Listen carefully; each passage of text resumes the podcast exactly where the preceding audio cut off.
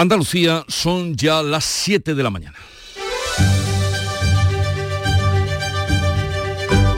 En Canal Sur Radio, La mañana de Andalucía con Jesús Vigorra.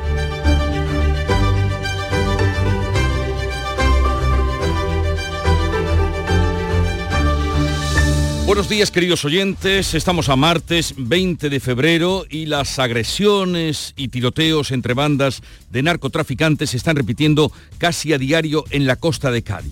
El asesinato de dos guardias civiles arrollados por una narcolancha en Barbate se ha revelado como la punta del iceberg.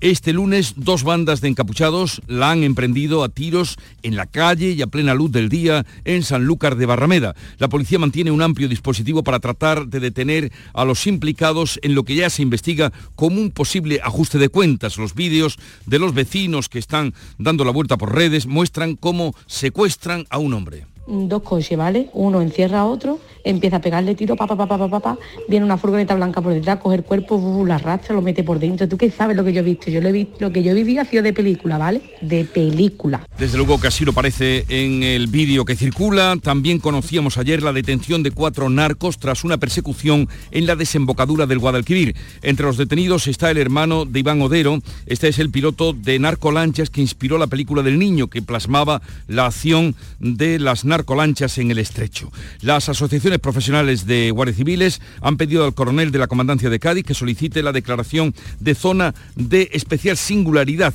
El gobierno estudia mandar al ejército a apoyar a las fuerzas de seguridad en la lucha contra el narco. El ministro del Interior, Grande Marlasca, dice, lo dijo ayer en Zaragoza, que la unidad especial de Ocon Sur, ahora tan añorada, se creó con carácter temporal y se cerró por decisiones operativas. Esos 150 agentes reubicados en las unidades de policía judicial, más cuando aquel otro organismo tenía un carácter absolutamente temporal. Y este martes vuelven los agricultores a la carretera en su tercera semana de protestas. Tratan de bloquear Córdoba, manifestarse en Granada, bloquearon ayer durante horas la A92 en la comarca de Los Vélez en Almería y 500 tractores parten hoy desde Andalucía, Extremadura, Castilla, León y La Mancha hacia la gran manifestación de mañana en Madrid. El ministro de Agricultura, Luis Planas, ha pedido a las comunidades autónomas colaboración y que incrementen la aportación a los seguros agrarios. Entre el 30 y el 40% del conjunto de la prima es asumido directamente por parte de la Administración General del Estado, que esa cantidad sea complementada hasta los topes que nos permite la Unión Europea pues sería fundamental. El pacto de Doñana o por Doñana podría saltar por los aires por una denuncia del PSOE que acusa a la Junta de haber recuperado parte de la retirada ley de regadíos en el Plan Andalucía Simplifica, que mañana debe convalidar el Parlamento. La Junta lo desmiente y asegura que se limita a trasladar la normativa estatal sobre terrenos forestales, como ha explicado el consejero de la presidencia Antonio San al secretario de Estado de Medio Ambiente. La Junta lo que se limita es adaptar la ley forestal andaluza a la ley estatal y en ningún momento en esa norma del decreto ley de simplificación se menciona para nada ni regadío, ni doñana, ni agua. El acuerdo de doñana se cumplirá de principio a fin pero la vicepresidenta Teresa Rivera ha suspendido la reunión que tenía prevista hoy con los ayuntamientos de la comarca a la espera de hablar con el presidente de la Junta para aclarar qué es lo que ha pasado. Nos eh, encuentra, como digo, por sorpresa, porque no teníamos ni idea de que estuvieran eh, previendo una, modificación eh, como, la que, como la que se acomete, nos hace pensar que hay que tomar con mucha cautela lo que ha ocurrido. En política nacional se sigue hablando de las elecciones gallegas. El PP considera que refuerzan a Feijó, que hoy reúne al Comité Ejecutivo Nacional del partido para evaluarlas desde el punto de vista de su repercusión en el ámbito nacional. El presidente del PP asegura que las elecciones gallegas han mostrado la fórmula para acabar con el sanchismo. Los españoles ya saben que si concentran el voto en el Partido Popular, frenamos al independentismo y arrinconamos al sanchismo. Ya lo hemos comprobado. Esta es la receta. El PSOE niega que su batacazo tenga relación con la amnistía y la única crítica interna que ha surgido, como siempre o como suele ser habitual, es la de el manchego García Paje. Debiera provocar una reflexión profunda porque solo reflexionando y rectificando en algunos aspectos se puede impedir que un ciclo se convierta en un ciclón. Despierta hoy un día de primavera, despejado en general y con nubes bajas matinales en el litoral mediterráneo. Temperaturas agradables, sin cambios y vientos que van a soplar flojos y variables con levante moderado en el estrecho. Pero vamos a comprobar y saber cómo viene el día en cada una de las provincias. Cádiz, Salud Botaro. 13 grados tenemos a esta hora de la mañana, vamos a llegar a los 21 de máxima y se alternan nubes y claros en el cielo. Campo de Gibraltar, Ana Torregrosa. 14 grados a esta hora, la previsión establece una máxima de 18, nubes y claros. ¿Cómo viene el día por Jerez, Pablo Cosano? Se esperan 23 grados, 10 grados marca ahora mismo el termómetro. En Huelva, María José Marín. Pues aquí tenemos ya 11 grados, eh, se van a alcanzar los 23 cielos despejados. Por Córdoba, ¿cómo viene el día, Mar Vallecillo? 11 grados y cielos despejados, la máxima es de 21. En Sevilla, Antonio Catoni. Eh, tenemos 11 grados a esta hora y alcanzaremos los 22 grados de máxima. Málaga, María Ibáñez. Despejado 10 grados a esta hora alcanzaremos los 20. Jaén, César Domínguez. Tenemos 9, alcanzaremos los 20, los cielos están completamente despejados. En Granada, Jesús Reina. Te lo digo en seis palabras, 9 grados despejado máxima de 21. Muy bien la síntesis. Y Almería, María Jesús Recio. Tenemos ahora mismo 9 grados, alguna nube suelta en el cielo y alcanzaremos una máxima de 19.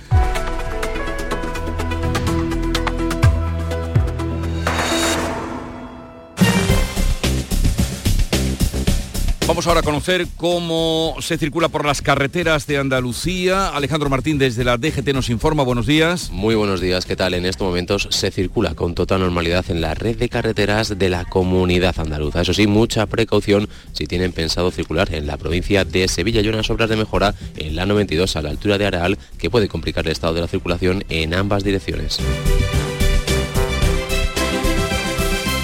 Son las 7, 7 minutos de la mañana. El Parlamento de Andalucía celebra su jornada de puertas abiertas. Con motivo del Día de Andalucía, la Cámara Autonómica te invita a descubrir su riqueza patrimonial, su historia y el funcionamiento del Poder Legislativo andaluz. Sábado 24 de febrero, de 10 de la mañana a 7 de la tarde. Parlamento de Andalucía, la casa de todos, te espera. En Canal Sur Radio, la mañana de Andalucía con Jesús Bigorra. Noticias. Vamos a contarles la actualidad de este día. Un secuestro y un tiroteo a plena luz del día aumentan la sensación de inseguridad que tiene la población y el de, eh, la de impunidad con la que actúan las bandas de narcotraficantes en la provincia de Cádiz. Informa Manuel Pérez Alcázar. La policía mantiene un amplio dispositivo en Sanlúcar de Barrameda para localizar a varios encapuchados que a plena luz del día la emprendieron a tiros con un hombre al que secuestraron. Las imágenes grabadas por los vecinos muestran a los encapuchados llevarse a una persona en una furgoneta blanca y salir huyendo. En shock, así como de película, ¿vale? Me sientan en el sofá y escucho pa pa pa pa pa pa. Somos mi vecina en medio, digo, ¿qué hace Miro para el lado, digo, quítate vecina, que son tiros, vete para adentro, vete para adentro.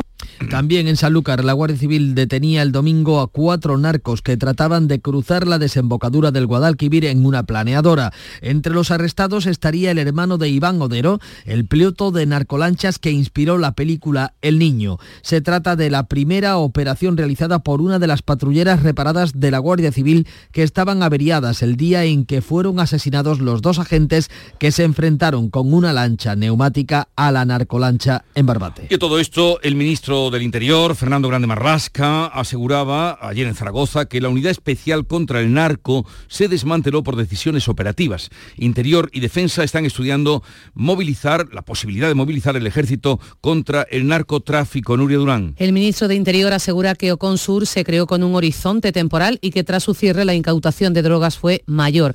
Entre abucheos, Marlasca ha explicado que la unidad se desmanteló por cuestiones operativas. Esos 150 agentes fueron reubicados en las unidades de policía judicial, más cuando aquel otro organismo tenía un carácter absolutamente temporal. Las asociaciones de guardias civiles han pedido este lunes al coronel de la Comandancia de Cádiz que solicite la declaración de la provincia como zona de especial singularidad tras la proliferación de casos de violencia. José Antonio Belizón, de la Asociación Española de Guardias Civiles en Cádiz, defiende la recuperación de la unidad Oconsur por la singularidad de esa comarca. Estamos reclamando zonas de especial singularidad para la provincia de Cádiz, por el riesgo que ello conlleva, por la peculiaridad del tema de narcotráfico e inmigración que tenemos en esta provincia. El Ministerio de Interior y el de Defensa se van a reunir en los próximos días para analizar las necesidades de las fuerzas de seguridad en el estrecho y estudiar la posible colaboración del ejército en la lucha contra el narco. Marlasca, que resiste las críticas y se ha negado hasta el momento a dimitir, estaría valorando marcharse al Parlamento Europeo en las elecciones de junio. Pues vamos ahora con otro asunto. El ministro de Agricultura, Luis Planas, reclama la colaboración de las comunidades autónomas para hacer frente a la crisis del campo, que continúa en su tercera semana de protestas. La Junta pide más flexibilidad en la aplicación de la política agraria común, la conocida como PAC, y fondos europeos para atajar la sequía. El Ministerio ha pedido a las comunidades colaboración para aplicar las medidas de apoyo al campo. Luis Planas ha solicitado a los gobiernos autonómicos aunar los controles en el campo, reforzar las inspecciones e incrementar la aportación a los seguros agrarios. También con apoyo de las comunidades autónomas, en estos momentos entre el 30 y el 40% del conjunto de la prima es asumido directamente por parte de la Administración General del Estado, que esa cantidad sea complementada hasta los topes que nos permite la Unión Europea pues sería fundamental. En la reunión telemática de este lunes, la consejera andaluza Carmen Crespo ha reclamado más fondos eh, europeos para luchar contra la sequía y ha pedido al ministro que defienda en Bruselas la flexibilización de la PAC y controles a productos de terceros países, como ha explicado en estos micrófonos. Defienda ante Europa que la ley de la restauración de la naturaleza o el Pacto Verde no evite la rentabilidad de nuestros agricultores, que es lo que está haciendo.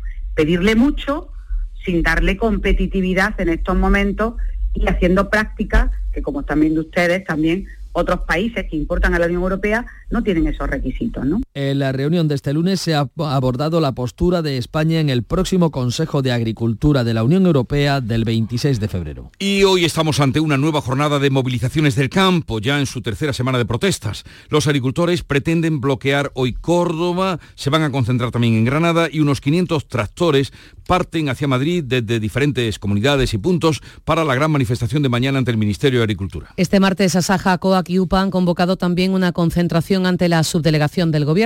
Tienen intención igualmente de colapsar Córdoba capital. Ayer intentaron bloquear el puerto de Algeciras y en Almería cortaron durante horas la A92 en la comarca de Los Vélez. Rechazan la venta a pérdidas, como explica José Serrano, vicepresidente de Asaja. No puede ser que estemos a pérdida entre un 15 y un 20%. Eso no puede ser. Y el gobierno puede hacer algo, puede quitarnos algo de impuestos, puede subirnos la subvención del gasóleo. Medio millar de tractores hoy salen desde Andalucía, Extremadura, Castilla-La Mancha, Castilla-León, hacia la sede del Ministerio de Agricultura, Pesca y Alimentación. El coordinador provincial de la COAG en Almería, Andrés Góngora, ha sido condenado a seis meses de prisión por desorden público en el corte de la autovía A7 de eso hace cuatro años. Góngora ha llegado a un acuerdo con la Fiscalía y la acusación por el que se rebaja la condena de dos años a seis meses de cárcel y de 80.000 euros de indemnización a 7.000. El líder de COAG ha reconocido el corte de carretera para protestar por la competencia marroquí que causó daños a una empresa que comercializa productos agrícolas marroquíes. Reconocemos los hechos, he tenido que, reconocer los hechos, efectivamente un delito de desórdenes públicos, porque puesto que la autovía se cortó y no teníamos autorización y lo asumimos. En Algeciras, el juzgado de instrucción número 3 investiga a cuatro miembros del comité de huelga de Acerinox por un delito contra la seguridad vial por los cortes de carretera en la A7. Los trabajadores han trasladado sus protestas, que superan ya los 15 días, a las puertas del juzgado. ¿Recuerdan ustedes el alabado pacto de Doñana por los unos y los otros? Pues bien, ahora una denuncia del peso andaluz desmentida por la Junta, pone en peligro dicho acuerdo de Doñana. La ministra de Transición Ecológica, Teresa Rivera, ha suspendido la reunión que tenía prevista hoy martes con los agricultores y los ayuntamientos de la comarca onubense a la espera de aclarar con el presidente de la Junta lo publicado en el Boja. No sé si es que ha habido algún tipo de malentendido por el camino. Lo cierto es que lo que aparece recogido en el decreto ley, que nos eh, encuentra, como digo, por sorpresa, porque no teníamos ni idea de que estuvieran eh, a- previendo una, una modificación eh, como, la que, como la que se acomete, nos hace pensar que hay que ah, tomar con mucha cautela lo que ha ocurrido. El gobierno andaluz niega que el plan Andalucía Simplifica recupere una parte de la retirada ley de regadíos, como denuncia el PSOE. El consejero de la presidencia, Antonio Sanz, ha hablado con el secretario de Estado, Hugo Morán, para aclararle que lo que ha hecho la Junta es adaptar la ley forestal andaluza a la estatal, que permite volver a dar un uso agrícola a terrenos cultivados con especies forestales como chopos o eucaliptos. Pero no se habla de agua. Subraya la Junta que ofrece al Gobierno consensuar la redacción del artículo en cuestión, lo explicaba el consejero portavoz Ramón Fernández Pacheco. El pacto por Doñana es un pacto fuerte, es un pacto rotundo, que la Junta de Andalucía tiene la intención de cumplir a rajatabla como todo lo que firma Juanma Moreno. Según los socialistas, el Ejecutivo andaluz contraviene el acuerdo de Doñana. Lo expone el parlamentario José Le Aguilar. Es un acto de desfachatez y de deslealtad con el gobierno de España. Literalmente se copia lo que aparece en la proposición de ley el PSOE andaluz pide que se retire del Pleno de mañana la convalidación del decreto de simplificación administrativa. Pues seguimos hablando de sequía y sus necesidades de búsqueda de solución. El Gobierno y la Comunidad Valenciana acuerdan que sea una comisión de expertos la que decida las condiciones del trasvase Tajo Segura. La ministra de Transición, Teresa Rivera, y el presidente valenciano, Carlos Mazón, han aparcado meses de diferencias y en lo que atañe a Andalucía, el trasvase Tajo Segura que beneficia a las provincias de Alicante, Murcia y Almería, el dirigente popular ha conseguido que la ministra acepte un grupo de trabajo formado por técnicos de las comunidades interesadas para abordar las reglas de explotación del trasvase. La primera reunión será la próxima semana. va a haber diálogo, va a haber eh, rigor, va a haber búsqueda de acuerdo y vamos a intentar soplar todos a favor para que se pueda producir, porque creo que será una muy buena eh, noticia. De hecho, yo creo que sería casi histórica.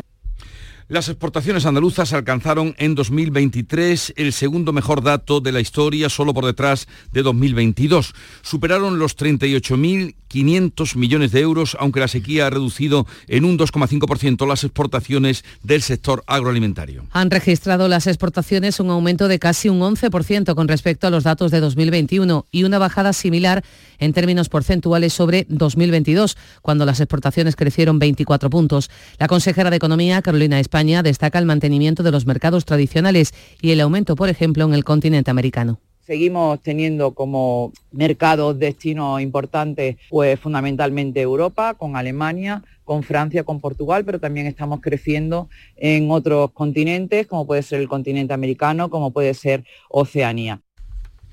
Y atención a este dato, cada año se pierde el trabajo de 300 médicos en Andalucía para las citas concertadas a las que luego no acuden los pacientes.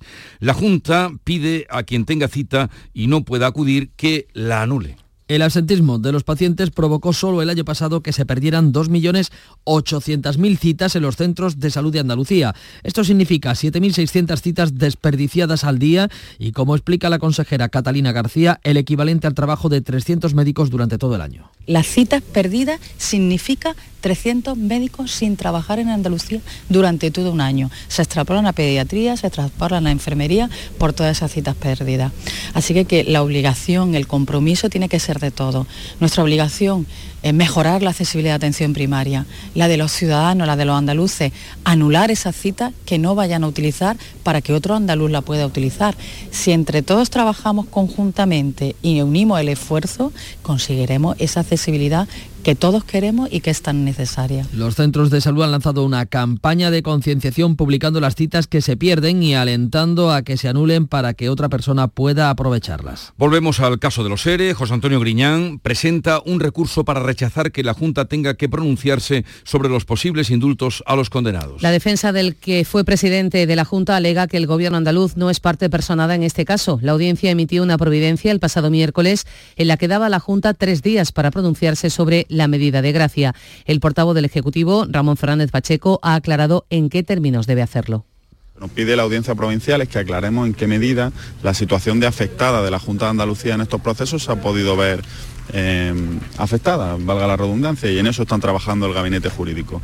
No que nos posicionemos acerca de cuál es nuestra opinión, si determinadas personas han de ser indultadas o no terminó sin acuerdo la segunda reunión del ministro de Justicia, Félix Bolaños, y el vicesecretario de Acción Institucional del PP, Esteban González Pons, para la renovación y reforma del Consejo General del Poder Judicial, con la mediación del comisario europeo de justicia Didier Reinders. Los avances son lentos, por lo que las partes se han emplazado a una nueva cita en la primera quincena de marzo. El principal escollo sigue estando en que los populares quieren abordar a la vez la renovación y la reforma del sistema de elección de los representantes de los jueces, mientras el gobierno prioriza solo la renovación. El popular González Pons insiste. España tiene que permitirse resolver el conflicto constitucional acerca de su Consejo General del Poder Judicial y para siempre. Y tenemos una oportunidad, pero hay que ir lento y hay que hacer las cosas bien porque no podemos consentirnos un Consejo General del Poder Judicial en el que los jueces no elijan a los jueces. El ministro Bolaños asegura que es un avance en sí mismo que sigan hablando y subraya que la renovación del Poder Judicial es urgente. Acabó el tiempo ya de excusas, de dilaciones, de retrasos. Hay que renovar el Consejo en el Poder Judicial ya, porque la situación institucional del Poder Judicial es muy delicada. Es una buena noticia que nos sigamos viendo, que sigamos hablando, que sigamos negociando y que sigamos avanzando. El comisario Reinders plantea como límite para seguir negociando finales de marzo. O sea, cada vez se parece más a la fábula horaciana del parto de los montes. Bueno, elecciones gallegas. El PP considera que Feijó sale reforzado y el PSOE evita la autocrítica. El presidente del Partido Popular, Alberto Núñez Feijó, cree que el plebiscito sobre su liderazgo se ha transformado en una vía para acabar con el sanchismo. Los españoles ya saben que si concentran el voto en el Partido Popular, frenamos al independentismo y arrinconamos al sanchismo. Ya lo hemos comprobado. Esta es la receta. El PSOE achaca su peor resultado histórico a la falta de liderazgo en los territorios. La portavoz Esther Peña rechaza que haya influido la posición del PSOE sobre la amnistía. Lo que parece evidente en un análisis preliminar es que el trasvase de voto del Partido Socialista ha ido a otro partido, al BNG, que apoya claramente la amnistía, que es claramente soberanista. Por tanto, eh, pues bueno, me parece una argumentación que tiene alguna fisura, ¿no? La crítica interna la vuelve a hacer el presidente manchego, Emiliano García Paje, que señala responsabilidades nacionales. En Sumar lamentan que no han tenido tiempo para afianzar a su candidata Marta Lois. Podemos escuda en los pocos recursos económicos. Ambos han quedado fuera del Parlamento gallego, también ha quedado fuera Vox. Del ámbito internacional destacamos que la viuda del opositor ruso Alexei Navalny ha sido contundente en su denuncia de que Putin ha matado a su marido. Descubre Andalucía también a través de su Semana Santa con Canal Sur Radio. Las grandes devociones, nuestro patrimonio histórico y artístico, las tradiciones y costumbres, la gastronomía y curiosidades de esta época, la música, las emociones que afloran. Semana Santa en Andalucía, de lunes a jueves, a las 10 de la noche en Canal Sur Radio con Manuel Mateo Pérez. Contigo somos más Canal Sur Radio. Contigo somos más Andalucía.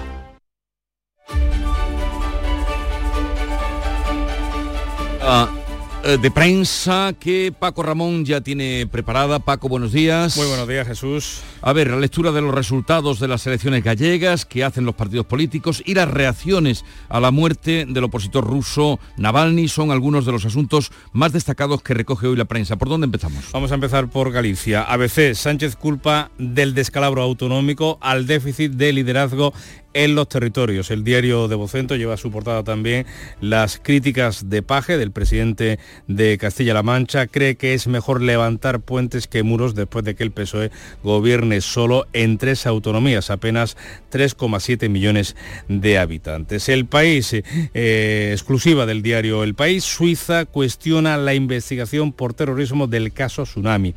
La Oficina Federal de Justicia, dice el diario de Prisa, suspende la comisión rogatoria cruzada por el García Castellón al no ver pruebas, dice, de la implicación de Marta Rovira y rechaza, por tanto, informar sobre la cuenta bancaria que supuestamente financió el movimiento de Tsunami Democrática. El país helvético pregunta sobre las consecuencias de la ley de amnistía. Se repiten las fotografías de portada de un sonriente Feijó y un cari acontecido Sánchez, eh, que también en solitario esa es la instantánea que ilustra la portada del mundo. Con este titular, cargos del PSOE ven en las europeas como un ultimátum para Sánchez. El descalabro en Galicia desconcierta a los socialistas y en la razón, contraposición de fotografías de eh, abrazado a Rueda y Sánchez eh, en solitario, los críticos del PSOE confían en una posible moción de censura. Añade este periódico que con un partido noqueado en manos del cesarismo de Sánchez,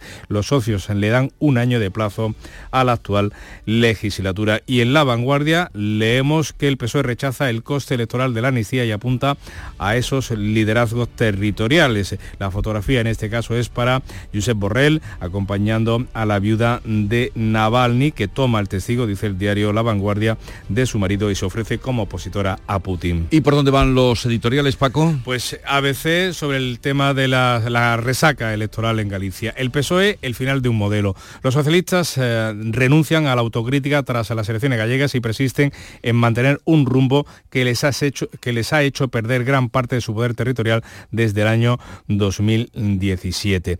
Uno de los mantras más habitualmente empleados por los analistas próximos a la Moncloa es que el PSOE es un partido vertebrador y sensible a la España plural. Sin embargo, los datos no solo desmienten esa retórica, sino que demuestran, dice ABC, que desde que Sánchez decidió renaturalizar su partido a través de los pactos insólitos, se ha dilapidado la implantación y el dominio territorial que tenía. El país, autocrítica para la izquierda. Los dos partidos del gobierno de coalición deben afrontar un cambio de estrategia tras el fracaso de Galicia, dice el diario de Prisa.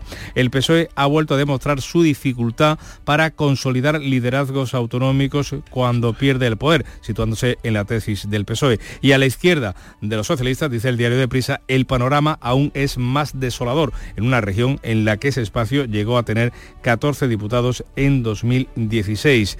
Años de batallas internas le han pasado factura, solo quedan nueve diputados los del PSOE, porque los del BNG formarían parte de los bloques nacionalistas. El mundo, Sánchez culpa, empuja al PSOE, perdón, a la descomposición territorial, su mimetización con los nacionalismos no solo explica el derrumbe, sino que compromete la estabilidad del Estado. El proceso de descomposición territorial que atraviesa el Partido Socialista de Sánchez se hizo patente en las elecciones autonómicas del 28M y ha vuelto a emerger con crudeza este pasado domingo. El grupo Joly también se reflexiona sobre las consecuencias de las elecciones en Galicia. Sánchez paga un precio, dice el titular. Los dos partidos que coaligados forman el gobierno de España, podréis sumar, han experimentado en Galicia el fuerte rechazo que provocan sus políticas. Aunque Galicia es un microcosmos en el que los conservadores, asegura el grupo de prensa andaluz, siempre se ha movido con comodidad, se ha movido con comodidad, los resultados del domingo reflejan un panorama nuevo en el que un nacionalismo de origen radical se configura como única alternativa al poder absoluto del Partido Popular.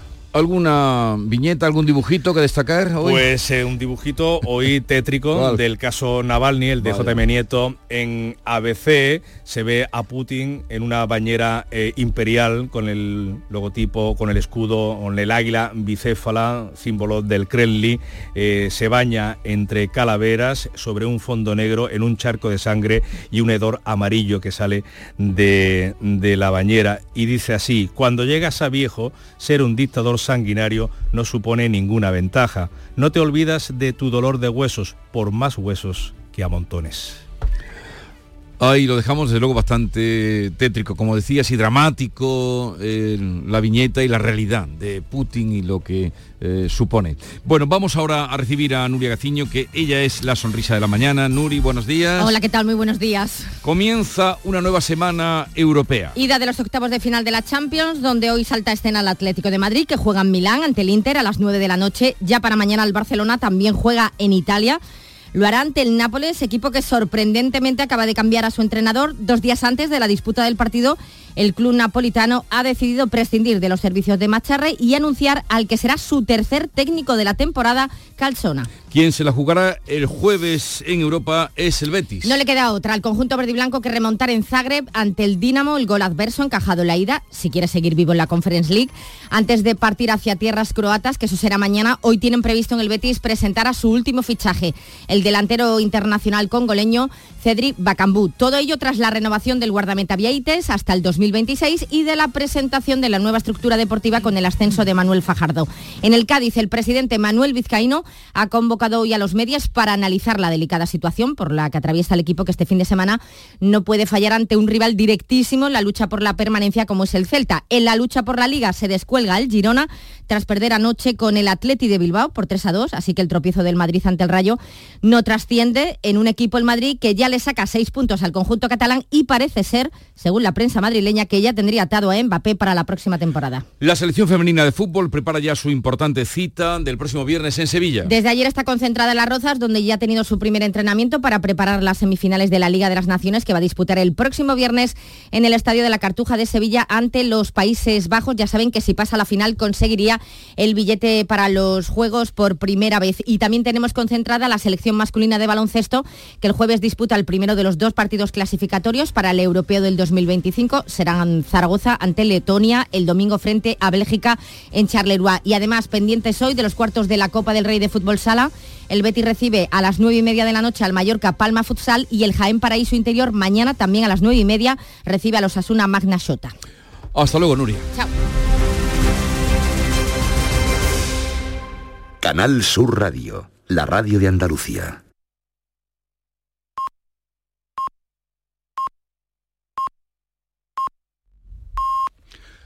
Andalucía son ya las siete y media de la mañana. En Canal Sur Radio, la mañana de Andalucía con Jesús Vigorra. Y a esta hora vamos a repasar en titulares las noticias más destacadas que les estamos contando con Nuria Durán.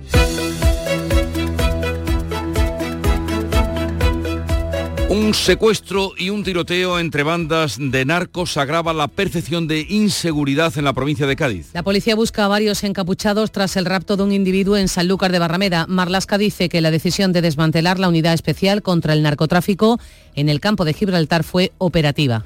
El ministro de Agricultura le pide a las comunidades que hagan más para frenar las protestas de los agricultores. Planas les reclama medidas que están en sus manos y no dependen de Madrid o Bruselas. Andalucía solicita al ministro más controles aduaneros y que flexibilice la PAC.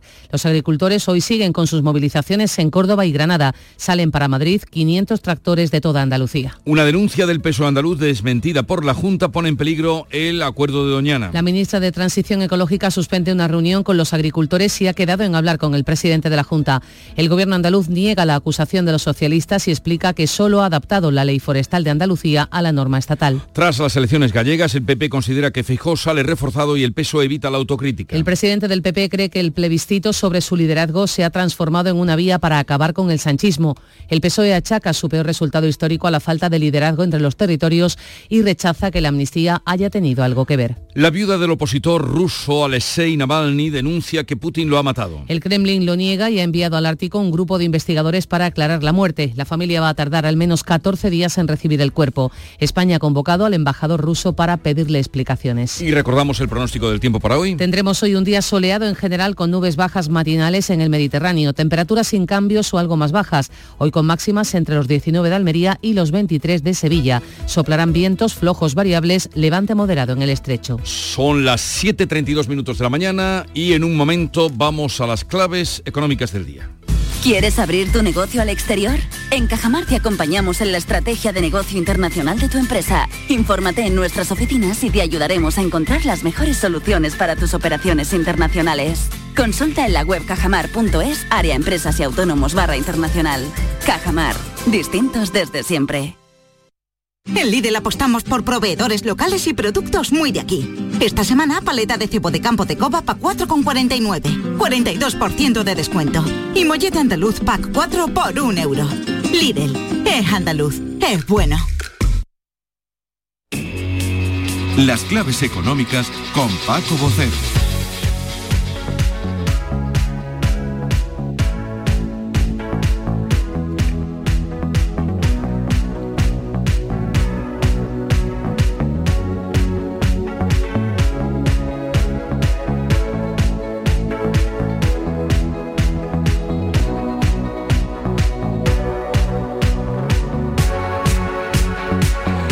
A las claves económicas. Paco, buenos días. Buenos días, ¿qué tal Jesús? Oye, vamos a comenzar por los eh, titulares de los medios económicos especializados. ¿Qué cuentan? Pues mira, comenzamos con expansión y que nos cuenta que Repsol agita la pugna de dividendos del IBEX con 4.000 millones de euros, que sería la cantidad que repartiría entre el 23 y el 27. En cinco días tenemos que nos advierten que el precio de los inmuebles para alquiler estamos hablando de los inmuebles comerciales para alquiler, se hunde y con más intensidad en oficina, el mercado oficina. Y nos cuenta que el alza de tipos de interés y el impulso del teletrabajo ha golpeado el negocio patrimonialista. Luego, en El Economista nos hablan de la medida clave que pide el sector para frenar el fraude del diésel, del que por cierto se refieren al, al diésel trucho, al mal diésel. Y es que el sector de la distribución de hidrocarburos clama por una solución urgente al problema del fraude del diésel y fuentes del sector explican que el gobierno tiene en su mano eh, tomar una medida que lo solucionaría y hablan del IVA. Eh, y por otra parte, pues nos vamos ya con las claves. Eh, por cierto, que en, los diarios especializados de economía veo que, por lo que tú me cuentas, que no se hacen eco de esa inversión, la mayor de, de su historia en España, de Microsoft. Bueno, sí, de cualquier forma ya se hicieron eco ayer, justo cuando se hizo el, anuncio, ¿no? Eh, precisamente hoy una de las citas que tenemos es la del presidente de Microsoft España, Alberto Granados, que va a exponer los avances de la compañía en el ámbito de la inteligencia artificial y las prioridades que tiene para impulsar el despliegue de la responsable de, la IA y los desafíos que plantea además el plano de la seguridad. Mira, ayer lo que hizo, mm, lo que se hizo de la compañía fue eh, anunciar una inversión de casi 2.000 millones de euros. Eh, eso mm, significa prácticamente pues cuadruplicarla para hacerla entre 2024 y 2025 eh, y sería en todo caso, mira, fíjate, la mayor inversión de la tecnológica de Microsoft en España en los 37 años que lleva. Y para ello lo que quiere hacer es abrir una región cloud de centro de datos que estará ubicada en, Madrid y también construir un campus de centro de datos en Aragón que dará servicio a empresas y entidades públicas europeas. Son infraestructuras de tecnología, la verdad es que bastante interesantes, que según los cálculos que hicieron ayer desde Moncloa, porque ha sido el ministro Escribal que está empujando esto, podrían sumar en torno a unos 8.400 millones de euros al PIB español, con 69.000 puestos de trabajo entre el 26 y el 30. En fin, ahí es nada, ¿eh? ahí es nada, esperemos que estas inversiones tecnológicas son muy importantes. Por cierto, que, que, las declaraciones del presidente de Microsoft, tremendas hoy, ¿no? Lo que destaca el país, dice, cuanto más poderosa se vuelve una tecnología, más fuertes tienen que ser los controles que la acompañen, referido a la inteligencia artificial. A ver, si, a ver si eso se cumple también, ¿no? A la inteligencia artificial. A ver si eso se cumple. Bueno, una inversión importante como tú contabas. Mm, ¿Y qué más nos puedes contar? Mira, eh, varias cifras interesantes como clave. La primera es que los márgenes empresariales en España crecieron el año pasado un 6,4% según los datos de la agencia tributaria. Estos márgenes que se miden sobre el resultado bruto de explotación, que recordemos, el resultado bruto de explotación es la facturación de la empresa, lo que factura, lo que vende, menos los costes de producción, lo que le cuesta eh, para producir esas ventas y el resto de gastos operativos que tiene. Bueno, pues esos márgenes crecieron un 6,4%, las ventas crecieron un 2,4%, los trabajadores del empleo crecieron un 6% y la masa salarial hasta un 9%. Eh, las segundas cifras que te quiero comentar tienen que ver con la hipoteca, porque el tipo medio se eh, situó en enero en el 4,06, prácticamente a niveles de junio del año pasado cuando fue el registro se situó en el 4,04. Por cierto, te cuento que el Euribor lleva de media mensual en febrero el 3,63 y se prevé que cierre el 3,65 frente a 3,67 de enero. Una bajada mm, muy perceptible, pero mira, un poquito de bajada al fin. Pero es bajando, va bajando. Va bajando. Ah, hablando de cifras, Paco, las de la balanza comercial andaluza, eh, ahí también hay datos, ¿no? Bueno. Sí, sí, y aunque ha cerrado, fíjate, mira, aunque ha cerrado con una caída del 10% frente al año anterior, es que 2023 ha sido el segundo mejor año de la historia tras precisamente 2022, porque fue un año de récord total.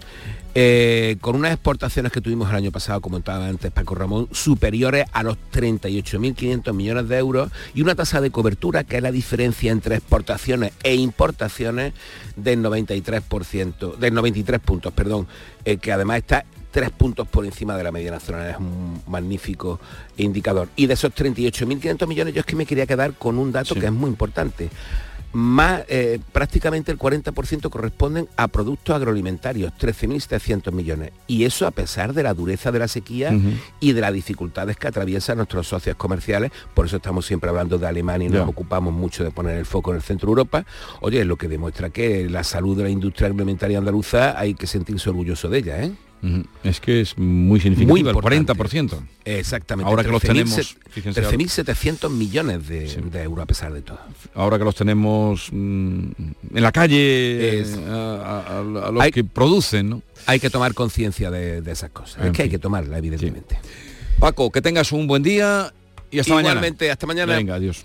Si quieres disfrutar de la radio por la tarde, te espero de lunes a viernes a partir de las 4 en Canal Sur Radio. Te ofrezco complicidad, cercanía, risas y buen humor, las historias que pasan en Andalucía, actualidad, consejos sobre salud y muchas entrevistas. Cuento contigo. Así es la tarde de Canal Sur Radio con Mariló Maldonado Tres horas para disfrutar de la mejor radio hecha en Andalucía. De lunes a viernes desde las 4 de la tarde. Contigo somos más Canal Sur Radio. Contigo somos más Andalucía.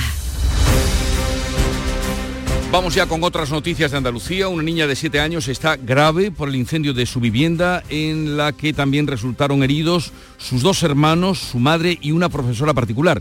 Sucedió en el barrio de Montequinto en Dos Hermanas, Antonio Catoni. Sí, esa profesora particular que estaba dando clase a los tres, a los tres niños de 3, 7 y 9 años. Según publica el diario de Sevilla, además, la niña de 7 años ha resultado herida muy grave. Los bomberos la rescataron de la última planta en parada respiratoria y consiguieron reanimarla y tuvieron que refrescar la zona con agua porque se había alcanzado una altísima temperatura. Pero atención porque también publica este diario que el fuego podría haberse originado por la batería de litio de un patinete eléctrico. Y además el litio genera una llama que no se apaga con agua, sino con unos extintores especiales que, según este diario dice, eh, pues no tenían los bomberos. Eh, un hombre de 55 años ha sido detenido este fin de semana en Cádiz al ser sorprendido realizando tocamientos a una menor de 9 años. Salud. Ocurrió durante la cabalgata del humor en el casco histórico de la capital gaditana. Fue el padre de la niña el que se percató de lo que estaba pasando y avisó a la policía. Varios testigos retuvieron al hombre ya alejado de la niña hasta que llegaron los agentes que lo eh, detuvieron. Eh, fue puesto a disposición judicial y ha quedado en libertad con cargos. La Audiencia Provincial de Jaén pone en libertad a dos condenados por asesinato ya que el Tribunal Superior de Justicia de Andalucía ha anulado su juicio. Alfonso Miranda. Además, ambos han permanecido encarcelados cuatro años a espera de aquel juicio anulado, así que han superado el tiempo máximo que pueden estar en prisión provincial. La ausencia de un testigo dilató primero el juicio y después apareció en extremis una carta autoinculpatoria con las que las defensas pretendían suspenderlo. Así que el crimen se cometió en 2020, el juicio anulado en 2022 y ahora en 2024 el caso ha vuelto a la fase de instrucción y los detenidos en libertad. Informó César Domínguez. El aeropuerto malagueño registra en invierno cada vez mayor número de vuelos al día. Ayer, por ejemplo, 365. Unas cifras impensables antes de la pandemia. Se rompe ya la estacionalidad, María Ibáñez. Así es, de hecho en, enero se han superado el millón cuatrocientos mil viajeros batiendo récord y para los meses previos al verano se estima que al mes se superarán los dos millones de pasajeros deambulando por el aeropuerto. Nos lo contaba ayer el director del aeródromo malagueño, Pedro Vendala. Teníamos una componente estacional y probablemente de verano muy fuerte y cada vez el peso está siendo menor. Un día normal de verano podemos estar cerca de los 500 vuelos. Ahora mismo estamos casi en el 70%. Las previsiones apuntan a que este año se superarán los registros del año pasado, cuando se alcanzaron más de 22 millones de viajeros. Y el dato más esperado, se va a recuperar el principal mercado en la Costa del Sol, el británico. pues ya ustedes pueden hacer un cálculo, 365 vuelos en un día, el de ayer. La Dirección General de Costas depositará varios miles de toneladas de arena antes de Semana Santa para restaurar la playa Granada en Motril tras los últimos temporales. Jesús Reina. 50.000 metros cúbicos de arena para eliminar el escalón de más de un metro que ha excavado el oleaje en Playa Granada, allí en Motril. El delegado del gobierno en Andalucía, Pedro Fernández, dice que lo fundamental es acabar antes de... La idea es que sea lógicamente antes de la Semana Santa, para que en Semana Santa estén en perfectas condiciones de acoger a aquellos que vengan a, a pasar sus días de, de vacaciones aquí a, a, la costa de Granada. Y después del verano, la obra del espigón de la Punta del Santo, también para proteger Playa Granada. Serán 7 millones y medio de euros para construir una escollera de 250 metros. Ojalá y a la vuelta del verano me lo puedas contar, Jesús Reina, porque Ojalá, son 20 años deseando, sí, los que se llevan años. ya esperando para el espigón, 20 años. En Nueva York se celebra desde hoy el festival homenaje a Paco de Lucía, Ana Torregrosa. Rubén Blades, Carmen Linares, José Merced, Diego El Cigala, Aldi Meola y así hasta más de una treintena de artistas participan desde hoy durante cinco días en este festival en el que se rinde tributo a Paco de Lucía cuando se cumple el décimo aniversario de su fallecimiento. Es una iniciativa de la Fundación Paco de Lucía. El festival está patrocinado por la Consejería de Cultura y confinanciado con fondos europeos.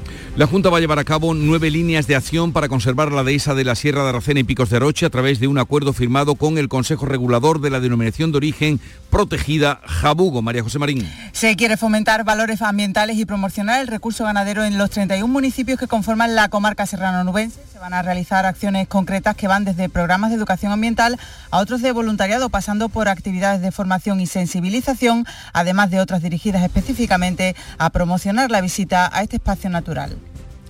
Pues eh, llegamos así a las 7.45 minutos de la mañana, 8 menos cuarto, es el tiempo ahora de la información local. Atentos.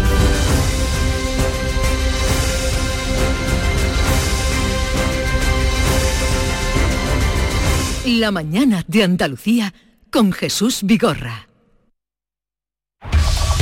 En la mañana de Andalucía de Canal Sur Radio. Las noticias de Sevilla con Antonio Catoni. Buenos días. Cinco personas han resultado heridas en el incendio de la vivienda, de una vivienda en Montequinto, dos hermanas, la pasada tarde. Entre ellas, tres niños de 3, 7 y 9 años, una de las cuales estaría muy grave. Según algunos indicios, el fuego se habría originado por una batería de litio de un patinete eléctrico. Por otra parte, el hombre encontrado muerto en un sendero cerca del Parque Alcosa el pasado domingo recibió un disparo en la cabeza, según fuentes de la investigación. Apuntamos también que el PSOE anuncia recurso y demanda si no se le devuelve la caseta de feria que perdió por impago. Y pasadas las 12 de la noche entraba en su templo de Santiago el Señor de la Redención que presidía el Via Crucis de las Hermandades, el más multitudinario de los últimos años. Hoy, por otra parte, la Hermandad de la Cigarrera recibe en donación su capilla por parte de los propietarios de los terrenos de Altadis. El tráfico. A esta hora tenemos 5 kilómetros de retenciones en la A49, en la autovía de Huelva, en la entrada a Sevilla y otro más en su continuación por el puente del patrocinio. Un kilómetro en el puente del Centenario sentido Cádiz, otro en sentido Huelva y también tenemos retenciones en el nudo Gota de Leche en sentido Ronda Urbana Norte. El tiempo, este martes los cielos estarán poco nubosos, las temperaturas máximas sin cambios. Se prevé que alcancemos 19 grados en el norte de la provincia, la zona de Alanís de la Sierra, 21 en Marena del Alcor y hasta 22 en Sevilla capital, donde ahora tenemos 11. Enseguida desarrollamos estos y otros asuntos, realiza Pedro Luis Moreno. Bienvenidos a Sacaba. Mil metros de electrodomésticos con primeras marcas. Grupos Whirlpool, Bosque y Electrolux. Gran oferta en frigoríficos. Combi Corbero en blanco y no frost por solo 359 euros. Y solo hasta fin de existencias. Solo tú y Sacaba. Tu tienda de electrodomésticos en el Polígono Store en calle nivel 23 7. Sacaba. En Canal Sur Radio, las noticias de Sevilla. Los bomberos han rescatado la pasada tarde a dos adultos y tres niños de una vivienda incendiada en Dos Hermanas, en el barrio de Montequinto, concretamente la calle Grándola. Eso tenía lugar eh, a las 7 de la, de la pasada tarde. Según los vecinos, los eh, heridos son una madre, sus tres hijos de 7, 9, eh, de 3, 7 y 9 años y una profesora particular de los niños. Más datos, Beatriz Almeda. Los tres niños presentaban dificultades para respirar y fueron atendidos antes de ser trasladados al Hospital Infantil del Virgen del Rocío. Las dos mujeres se derivaron al área general del mismo centro. Según publica Diario de Sevilla, la niña de siete años ha resultado herida muy grave. Los bomberos la rescataron en parada respiratoria y consiguieron reanimarla.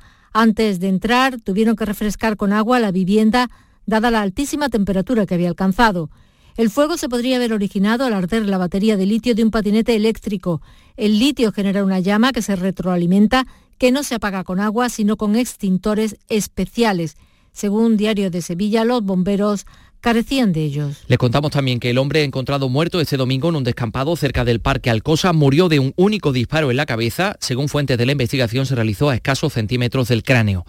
La víctima tenía 34 años, contaba con numerosos antecedentes eh, penales. El cadáver fue hallado por un viandante en un sendero cercano al mercadillo de Alcosa. La Policía Nacional está investigando el caso.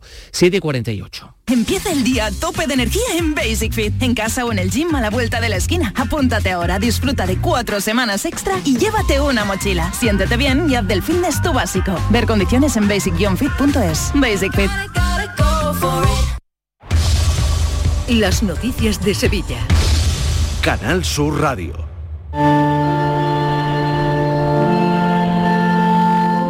Sonido de la tarde de este lunes grabado en la Catedral de Sevilla que acogía el Via Crucis del Consejo de Hermandades y Cofradías, presidido por la imagen del Señor de la Redención, de la Hermandad del Beso de Judas que llegaba a su templo de vuelta, pasaba a las 12 de la noche, un Via Crucis acompañado por miles de personas en las calles, también en el interior de la catedral, durante, eh, donde tuvo lugar el rezo de este ejercicio piadoso, podríamos decir uno de los más, eh, con un seguimiento más masivo de los últimos años. También en el ámbito de las cofradías les contamos que esta tarde el presidente de KKH Property Investors, los propietarios de los terrenos de Altadis y el hermano mayor de la cigarrera firman ante notario la donación gratuita a la hermandad de la propiedad de la capilla del complejo de la antigua fábrica de tabacos. Asiste a ese acto el alcalde de la ciudad, José Luis Sanz. Bueno, pues de la Semana Santa a la feria, la comisión de la feria del ayuntamiento ha acordado repartir los cinco módulos de la caseta del PSOE de la calle Antonio Benvenida que por impago en plazos eh, ha perdido.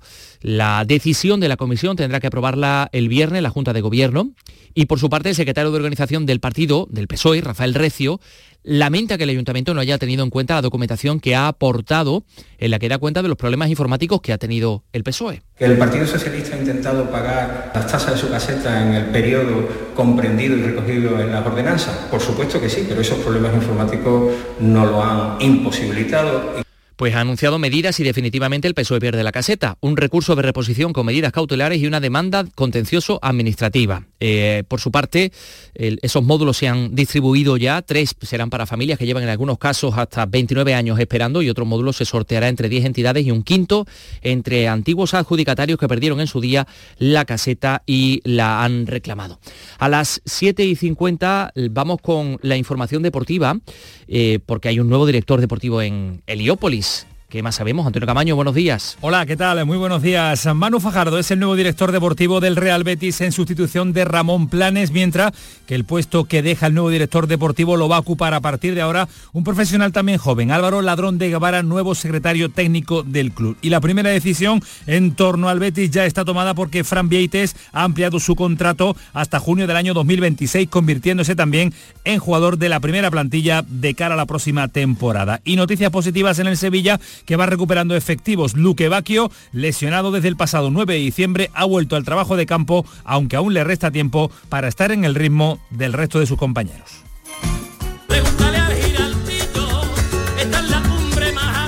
La voz de un sabio que para saber de Sevilla le preguntó al giraldillo por los lugares más bellos del barrio de Santa Cruz. Y este le respondió, con aires de azar, maestranza y catedral, la hostería del Laurel has de visitar, y en ella sus tapas, vinos y demás viandas probar. La Hostería del Laurel. Visítenos en Plaza de los Venerables 5 o a través de nuestra web lahosteriadellaurel.com. Porque si le preguntas al giraldillo, Hostería del Laurel, no te la dejes atrás. Este martes os esperamos en el Auditorio Nissan Cartuja de Sevilla para disfrutar del show del comandante Lara, en vivo y en directo. Comenzamos a las 6 de la tarde. Y gracias a este maravilloso público, el show del comandante Lara. Vive una tarde espléndida de alegría, humor e ingenio con el show del comandante Lara. Con la colaboración del Auditorio Nissan Cartuja.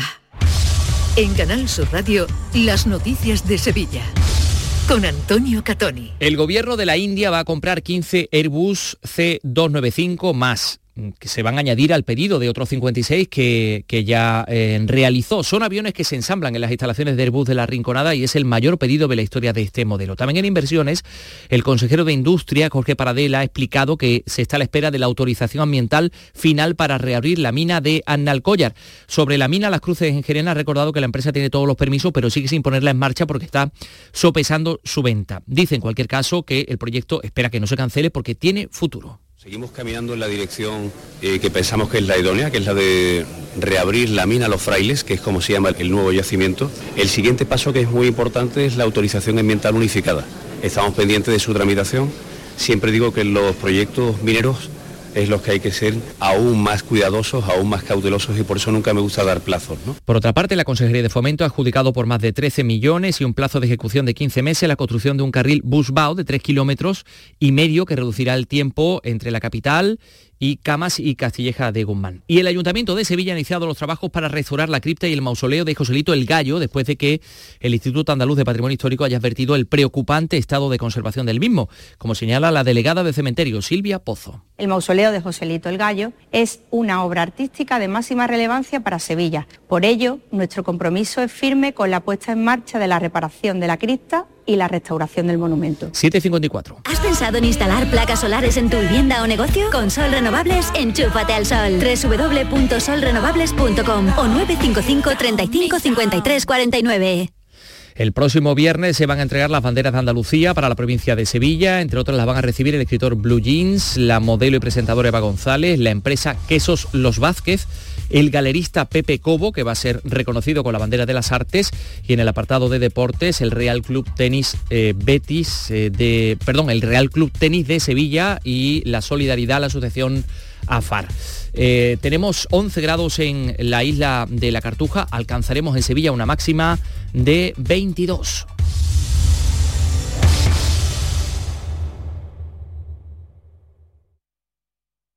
Escuchas La mañana de Andalucía con Jesús Vigorra, Canal Sur Radio.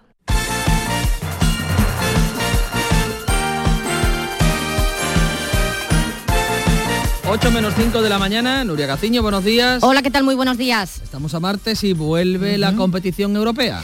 Nueva semana europea, la que comienza hoy con la Champions y que terminará como siempre el jueves con la Liga Europa y la Conference League. Se la juega el único andaluz que nos queda vivo, el Betis que francamente no lo tiene nada fácil, pero tampoco es imposible. Después del tropiezo del pasado jueves, en la ida de la previa de los octavos de la Conference League, donde cayó en casa ante el Dinamo de Zagreb por 0 a 1, no le queda otra que remontar el jueves en la capital croata si quiere seguir adelante en esta competición. Mañana está previsto que parta la expedición verde y blanca, una expedición en la que veremos a buen seguro al último refuerzo del mercado de invierno, el delantero internacional congoleño Cedric Bacambú, que va a ser presentado hoy como nuevo jugador del Betis. Todo ello tras la renovación del guardameta Vieites hasta el 2026, con lo que el gallego pasa a convertirse de este modo en jugador del primer equipo. Creo que parte del éxito de de, la cantera de este club es la forma de trabajar en cantera, porque prepara a la gente al más alto nivel para cuando lleguen estar preparados y creo que se está demostrando que es así.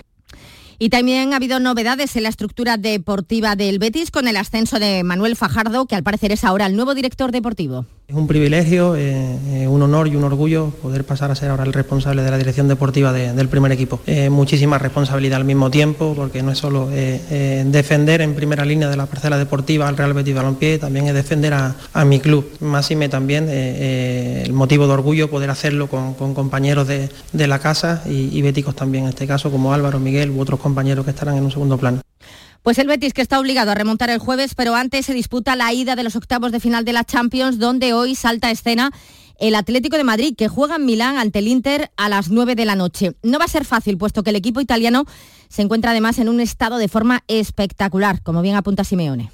Vamos a enfrentar a un, un rival muy fuerte, puede ser de los mejores de Europa, ha llegado a la final de la Champions contra el Manchester City haciendo una grandísima final, ganó la Supercopa de Italia, eh, en la liga lleva una cantidad de puntos de ventaja muy importante, perdió solamente un partido, juegan muy simple pero muy contundente.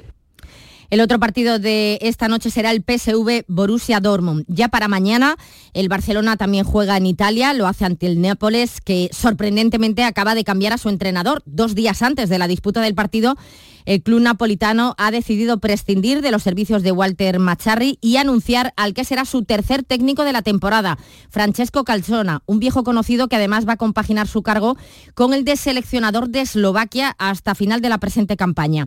La situación del Nápoles es muy mala, noveno en la Liga Italiana, a cinco puntos de los puestos europeos y eliminado de la Copa pero el Barça tampoco está para tirar cohetes. De hecho, no solo se la juega el equipo azulgrana en la Champions, sino también Xavi al frente del banquillo. Y el que se la juega el próximo domingo a las 2 de la tarde es el Cádiz, que recibe al Celta de Vigo, rival directísimo en la lucha por la permanencia. El presidente Manuel Vizcaíno ha convocado hoy a los medios de comunicación para analizar la delicada situación por la que atraviesa el equipo. Vamos a ver qué cuenta Vizcaíno. En cuanto a la lucha por la liga, el que se descuelga es el Girona tras perder anoche con el Atleti de Bilbao por 3 a 2. El Girona sigue segundo, pero ya a 6 puntos del Madrid y el Atleti de Bilbao se afianza en la quinta posición, a 10 puntos ya del Betis. Se está poniendo imposible ese quinto puesto incluso para la Real Sociedad, que es ahora sexto. No parece desde luego que vaya a ser muy emocionante el final de liga por arriba. El que sí va a ser emocionante es el próximo compromiso de la selección femenina de fútbol en el Estadio de la Cartuja de Sevilla el viernes que viene ante los Países Bajos. Semifinales de la Liga de las Naciones y en juego también el billete para los Juegos de París por primera vez, algo que conseguirán si pasan a la final y si no también pueden lograr el objetivo siempre y cuando Francia venza en la otra semifinal a Alemania y al ser anfitriona olímpica pues ceda su plaza al equipo que quede tercero, el que gane el partido de consolación. Desde ayer está concentrada España en Las Rozas, donde ya ha tenido su primer entrenamiento la única andaluza Olga Carmona. Muy contenta de, de, volver a estar en casa, de volver a estar aquí. Tenemos una cita histórica donde nos podemos clasificar a los Juegos por primera vez y nada, con mucha ilusión.